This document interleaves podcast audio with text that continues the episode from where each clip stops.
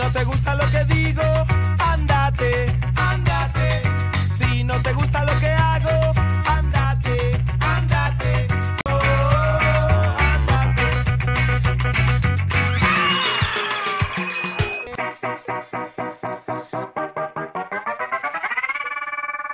Hola caramelos y gomitas, ¿cómo están? Bienvenidos, bienvenidos a otro episodio de este su podcast La Piñata.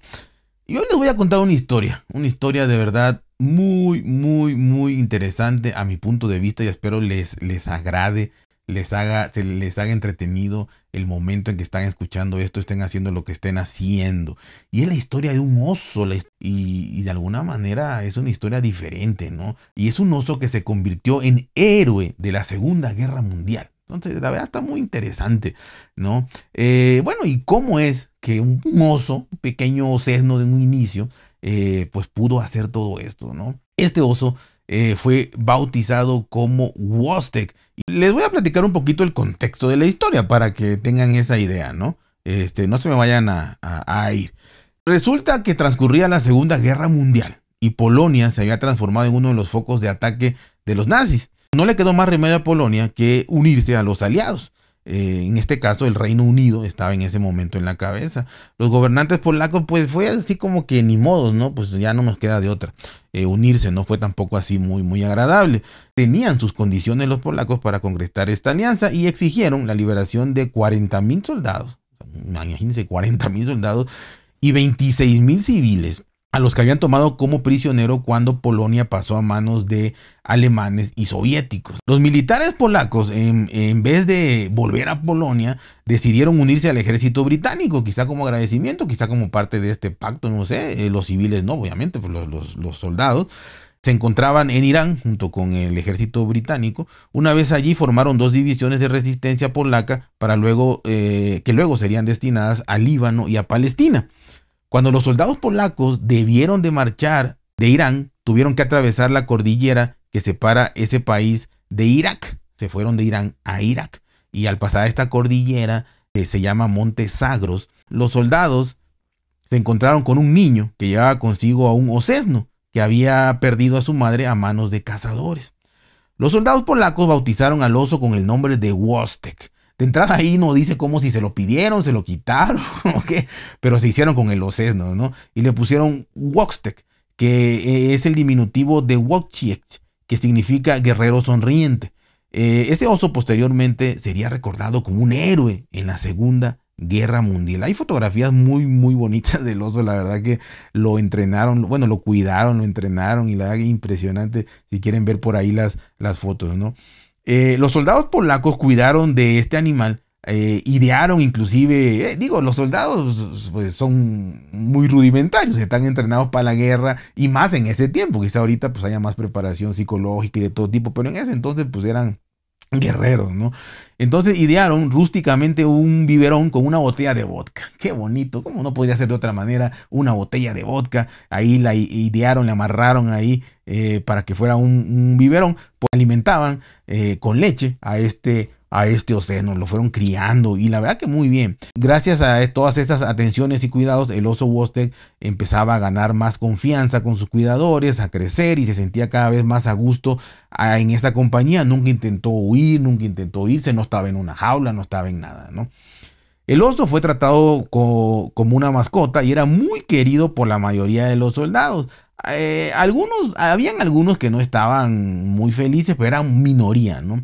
Eh, ¿Por qué? Porque el oso, al sentirse muy sofocado por el calor, pues obviamente los osos son de clima más, más frío, templado, ¿no? Al sentirse sofocado por el calor, buscaba refrescarse con lo que encontrara. Eh, muchas veces encont- encontraba cerveza y las rompía, las abría, las aplastaba, lo que sea, y ahí se revolcaba. Entonces, pues eso, ¿qui- ¿a quién no va a enojar, no? Y a qué soldado que está en medio de una guerra no va a enojar que, los suministros de cerveza pues le sean destrozados por un oso, ¿no? Así que pues tenían parte de razón estos inconformes, aunque eran la minoría, ¿no?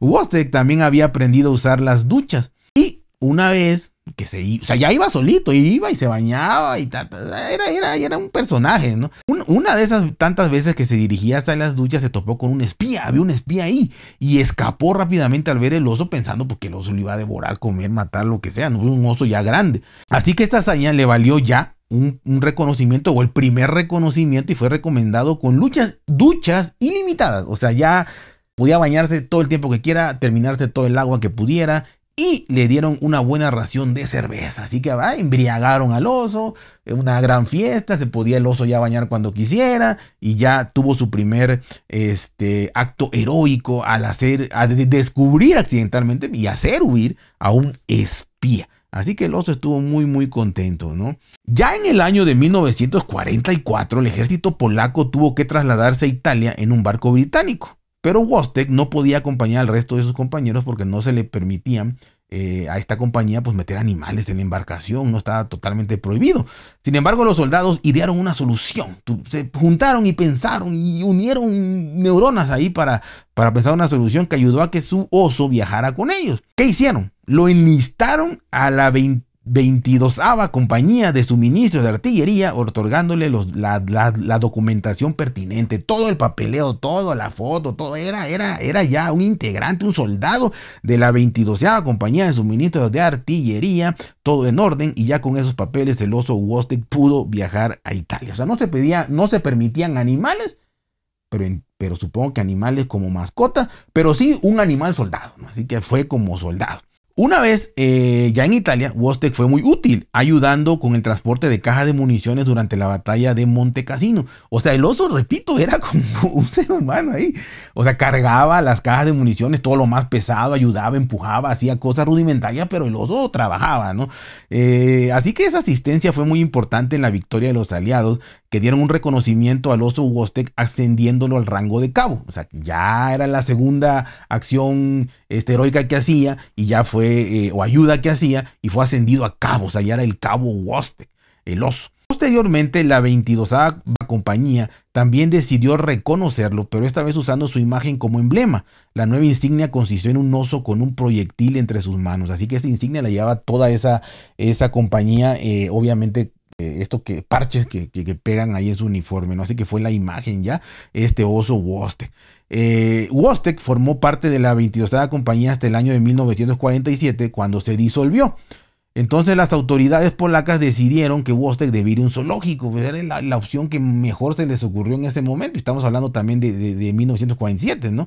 Fue a un zoológico para continuar con su vida allí.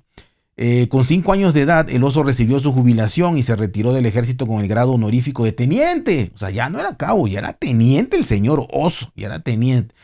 Falleció, tristemente, en 1963, o sea, todavía vivió bastante, de cinco años que lo dejaron en el zoológico a 22 años, o sea, muy, muy, muy buena vida ahí en el zoológico.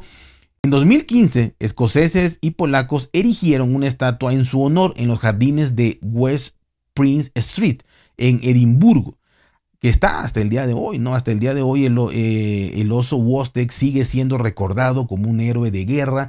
Está ahí la, la, estatua en esta, en esta famosa avenida y la verdad que está muy bonita. Y, bueno, a mí se me hizo muy importante, ¿no? Eh, es historia, no es un cuento. Ahí está la estatua que está muy bonita eh, y muchas imágenes y cómo pues se dio todo para que el oso también se adaptara, no solo ya lo agarraste y ya, o lo encontraste, o lo conseguiste, sino hacer que se adapte, quererlo, darle cariño, hacerlo parte de tu compañía, que el oso sintiera feliz. O sea, el oso, el oso era un oso grandísimo. Viaja, imagínense, se fue en el avión con ellos, no iba amarrado, dormía con ellos. O sea, era un oso salvaje totalmente, pero absolutamente dócil con toda esta gente. Así que la verdad que, eso también me llamó mucho la atención porque fue por cariño, no fue por entrenamiento, no fue por obligación.